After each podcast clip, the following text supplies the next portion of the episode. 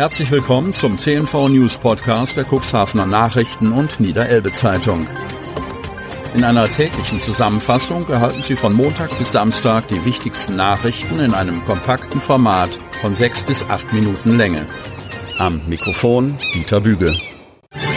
Donnerstag, 8. Juni 2023. Die Vogelgrippe ist auf Helgoland angekommen. Bereits vor Pfingsten erreichten Elmar Ballstedt vom Verein Jordsand zum Schutz der Seevögel und Naturinformationen aus Niedersachsen, dass auf der Insel Wangerooge vier Trottellummen positiv auf das Virus H5N1 getestet wurden. Dies war für uns alarmierend, sagt Ballstedt gegenüber unserem Medienhaus, denn zu diesem Zeitpunkt habe er auch schon erste tote Trottellummen an den Stränden der Hochseeinsel Helgoland gefunden. Die Ergebnisse aus dem Landeslabor Schleswig-Holstein bestätigen jetzt den Verdacht. Nachdem im vergangenen Sommer viele Bastölpel auf Helgoland an der Vogelgrippe verendet waren, gibt es jetzt Gewissheit darüber, dass viele der kleineren Trottellummen von dem Virus befallen sind. Die Jungtiere sollten in zwei Wochen eigentlich zu ihrem ersten großen Lummensprung antreten. Für Insulaner und Touristen ist das in jeder Saison wieder ein viel beachtetes Naturschauspiel. Etwa 200 frisch geschlüpfte Lummenküken sind seit Pfingsten tot auf der Nordseeinsel Helgoland gezählt worden. Elmar Ballstedt vom Verein Jordsand erklärt, wir haben 20 verendete Altvögel und knapp 20 tote 3C-Möwen entdeckt. Die Tiere waren vermutlich von Helgoland aus angespült worden. Das Ausmaß der Vogelgrippe kann Ballstedt derzeit nicht konkret bewerten. Ungewiss sei auch, wie sich das Virus in den nächsten Wochen bei den Lummen verbreiten werde. Wir sammeln die toten Tiere ein, lassen sie beproben und fachgerecht entsorgen, berichtet die Leiterin des Ordnungsamtes der Gemeinde Helgoland, Jonna Vogt, auf Anfrage und fügt hinzu, eine Gefahr für die Bevölkerung und Gäste besteht derzeit nicht. Es gelte jedoch, die Aushänge zu beachten und den direkten Kontakt mit den Vögeln zu vermeiden. Cuxhavener Knast kommt an seine Kapazitätsgrenze. Sie waren etwas mehr als acht Quadratmeter groß. An dem mit Gittern verriegelten Fenster stand ein Bett. Außerdem reichte der Platz gerade noch für die Toilette, ein Waschbecken, ein Stuhl und ein Tisch.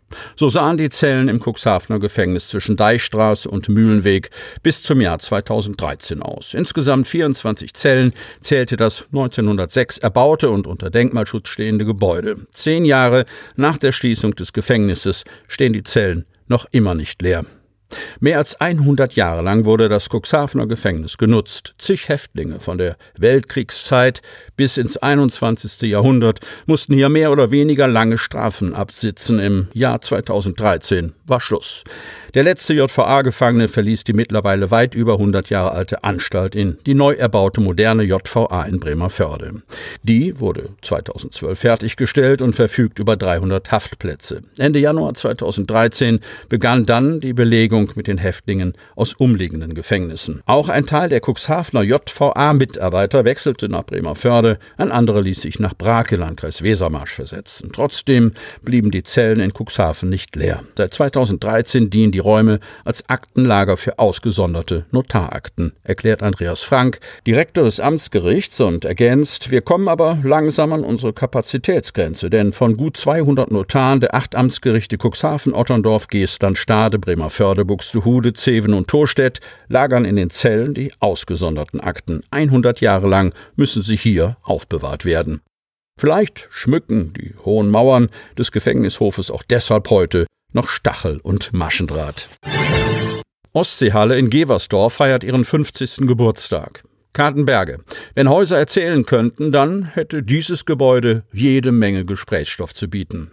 Die Osterhalle in Geversdorf wurde am 8. Juni 1973, also vor 50 Jahren, feierlich eröffnet. Kaum ein anderes Gebäude in Geversdorf wird mit so viel Emotionen, Erinnerungen und schönen Momenten in Verbindung gebracht wie die Osterhalle. Wie viele Konzerte und Bälle, Schützenfeste und Kundgebungen dort in den vergangenen fünf Jahrzehnten stattgefunden haben, ist unmöglich zu zählen. Zahlreiche Musik- und Politgrößen gaben in der Osterhalle ihre Visitenkarte ab und machten den kleinen Ort weit über die Kreisgrenzen hinaus bekannt. Das Ringen um einen Veranstaltungsort in Geversdorf begann bereits drei Jahre vor der Eröffnung der Osterhalle. Der Gemeinderat beschloss im Jahr 1970 für die Sportlerinnen und Sportler im Dorf Umkleidekabinen und Duschräume zu bauen. Diesem Plan widersprach die Kreisverwaltung mit dem Vorschlag, doch gleich eine komplett überdachte Sportanlage zu errichten. Zusammen mit dem Wingster Architekten H.A. Meyer entwickelte ein Gremium aus Ratsmitgliedern, Vereinsvertretern und der Verwaltung ein Planungsmodell, das eine Mehrzweckhalle und ein Dorfgemeinschaftshaus vorsah. Das Projekt wurde im Dezember 1971 vom Sozialministerium als förderungswürdig anerkannt. Die Baukosten lagen bei 1,1 Millionen D-Mark. Besonderheit, die Gebersdorferinnen und Gebersdorfer packten fleißig mit an und steckten rund 8500 ehrenamtliche Arbeitszeiten in ihre neue Halle.